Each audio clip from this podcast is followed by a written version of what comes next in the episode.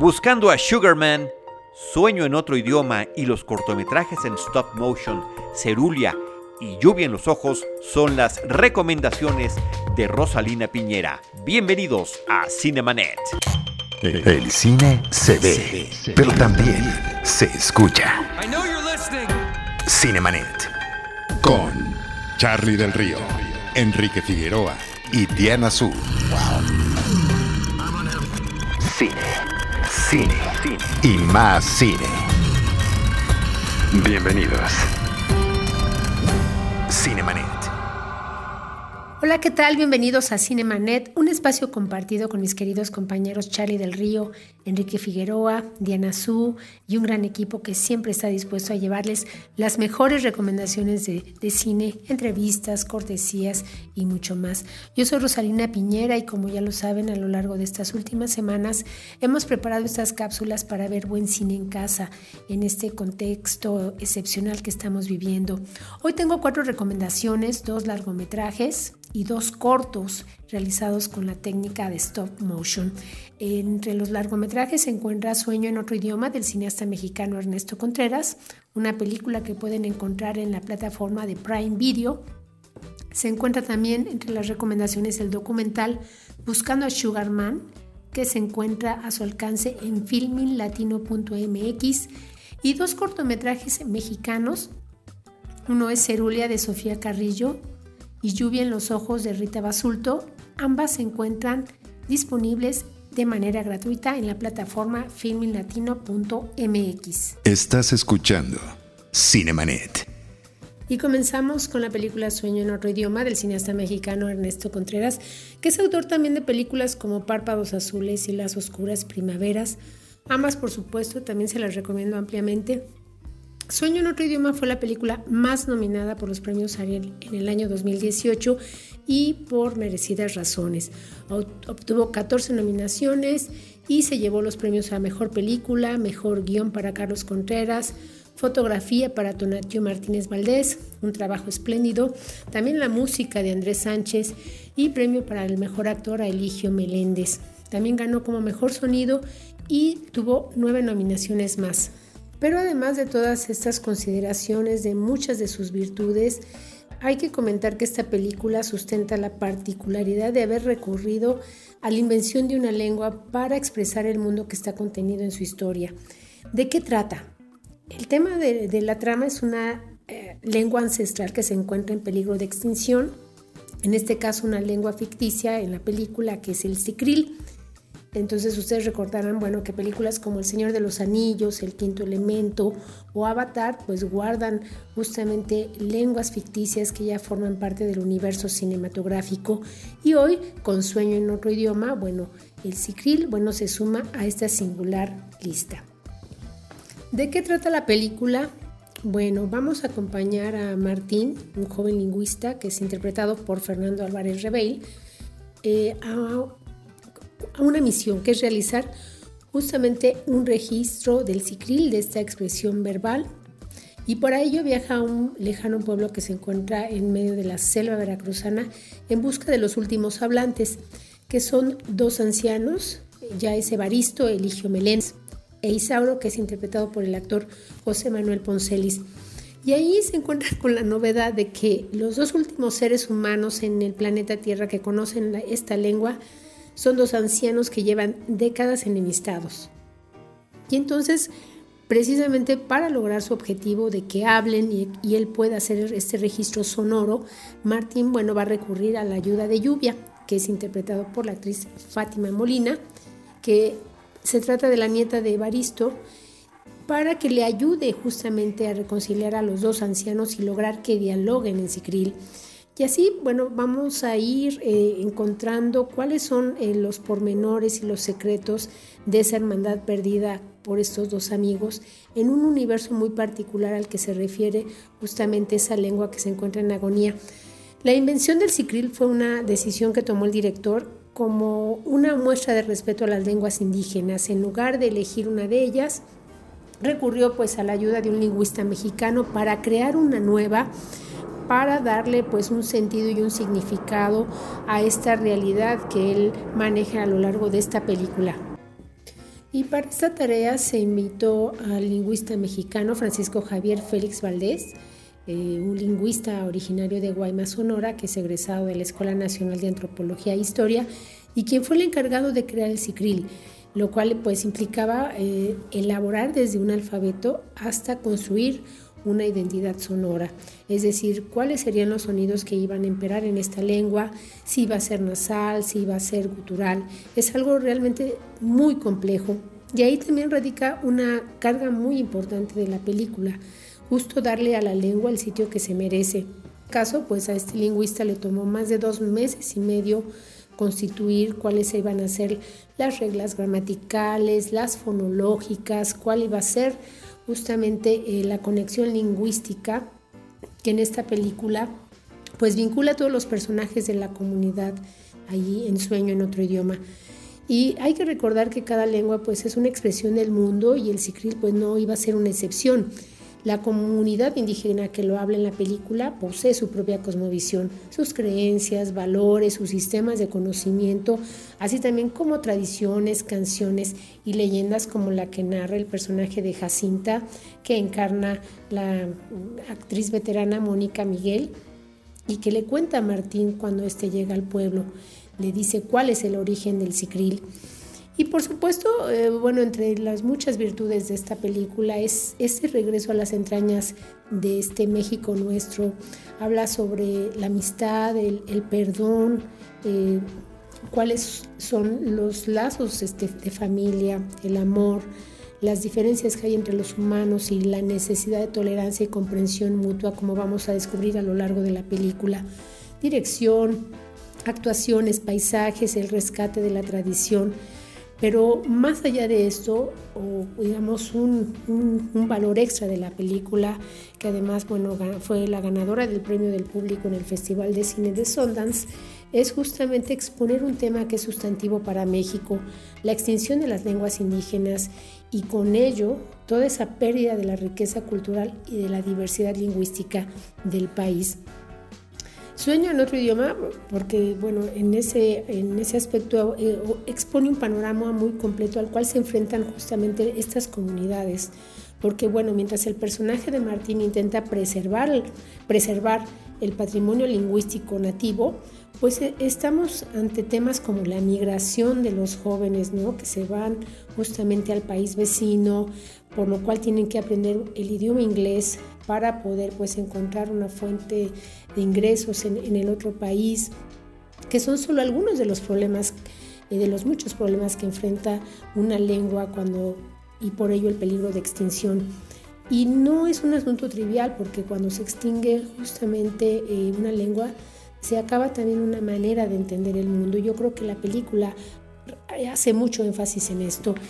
Y, bueno, es una de las mejores películas mexicanas de los últimos años y hoy está al alcance de su mirada en la plataforma de Prime Video. Estás escuchando Cinemanet.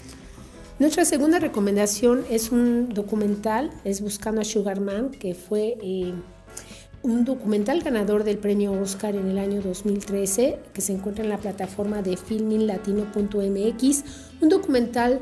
Eh, sueco del desaparecido director Malik Benjelul, eh, quien murió lamentablemente a los 36 años.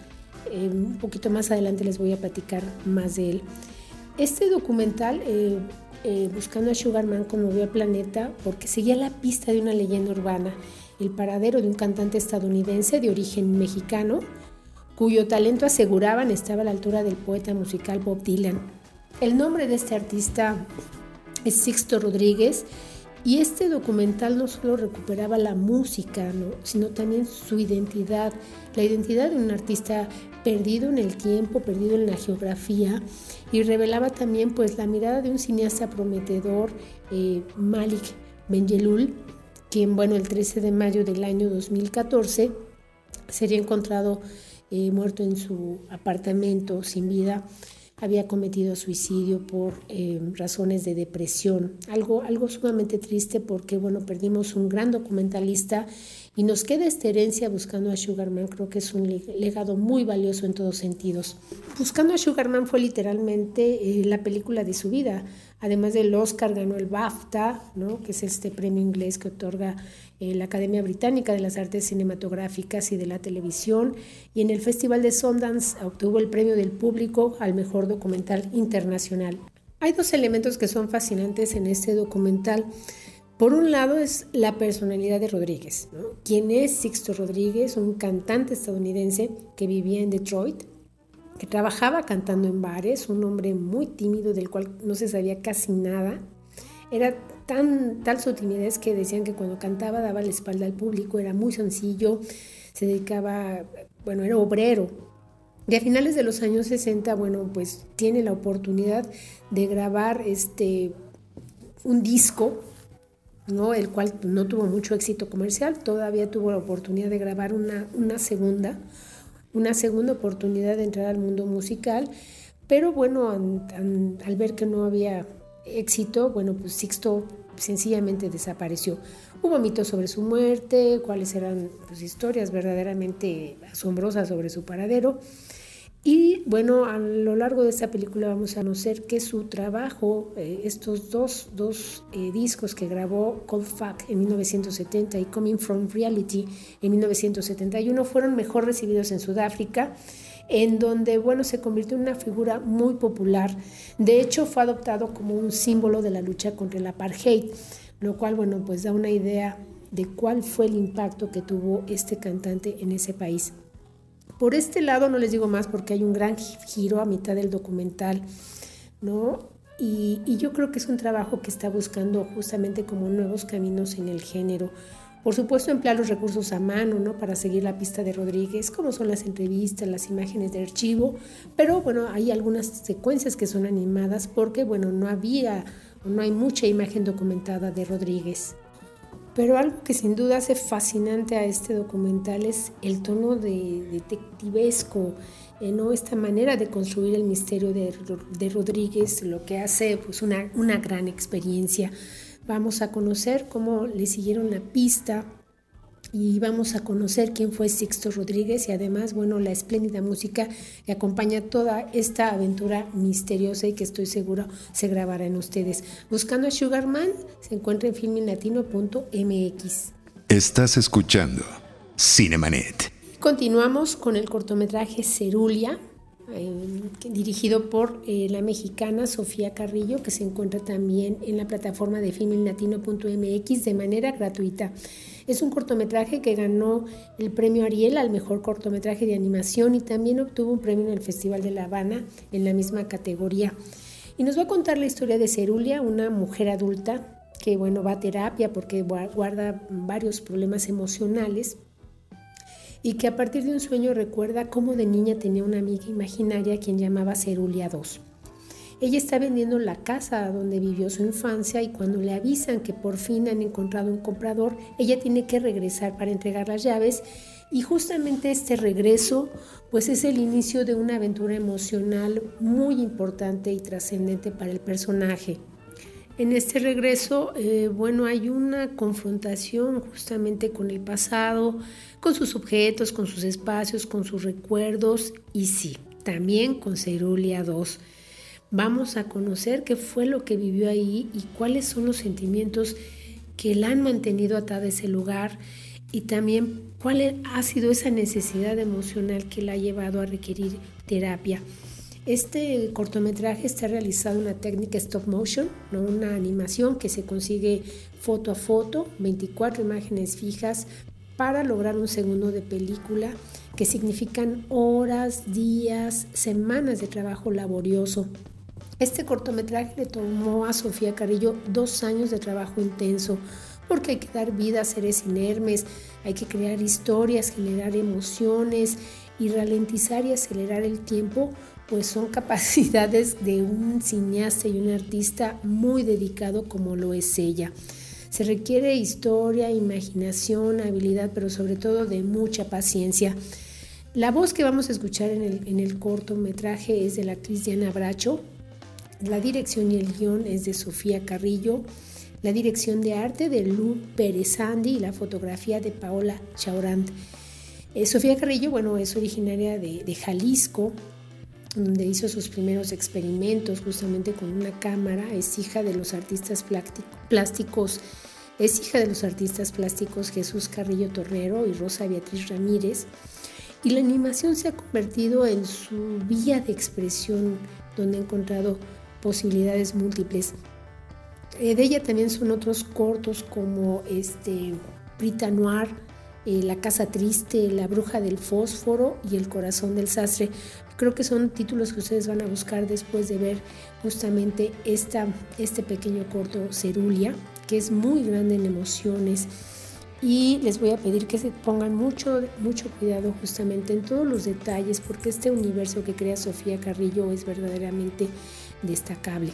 Estás escuchando Cinemanet. Eh, vamos a otro corto que también nos va a llevar a temas muy importantes.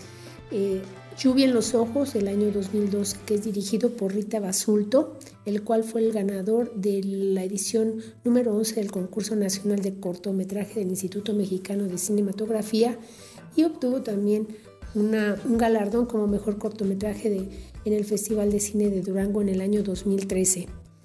Y en este corto vamos a conocer la historia de Sofía, que es una pequeñita de 7 años, que, que, se ha fracturado el brazo y está, se encuentra en cama.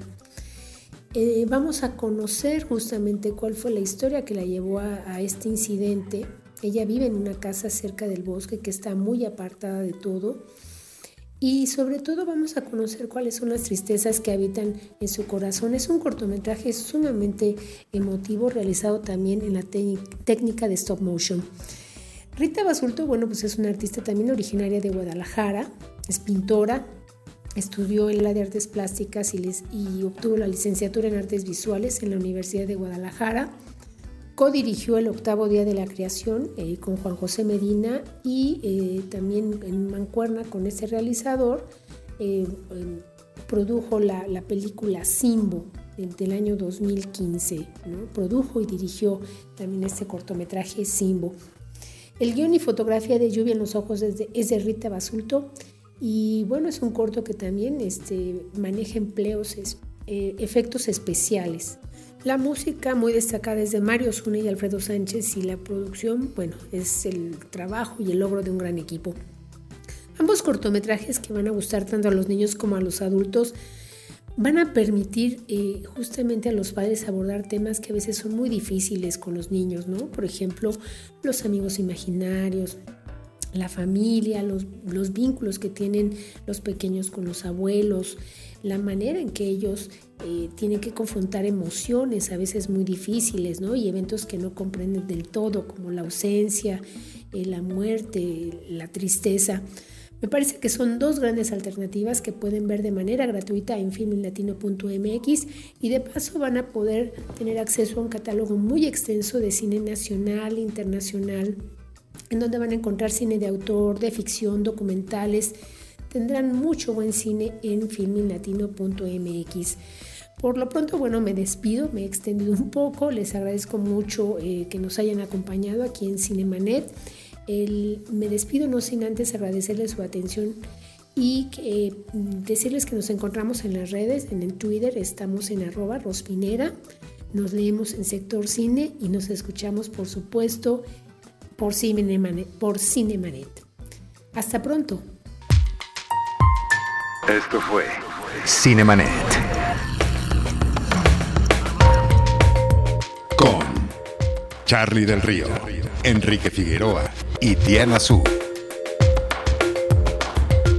El cine se ve, pero también se escucha.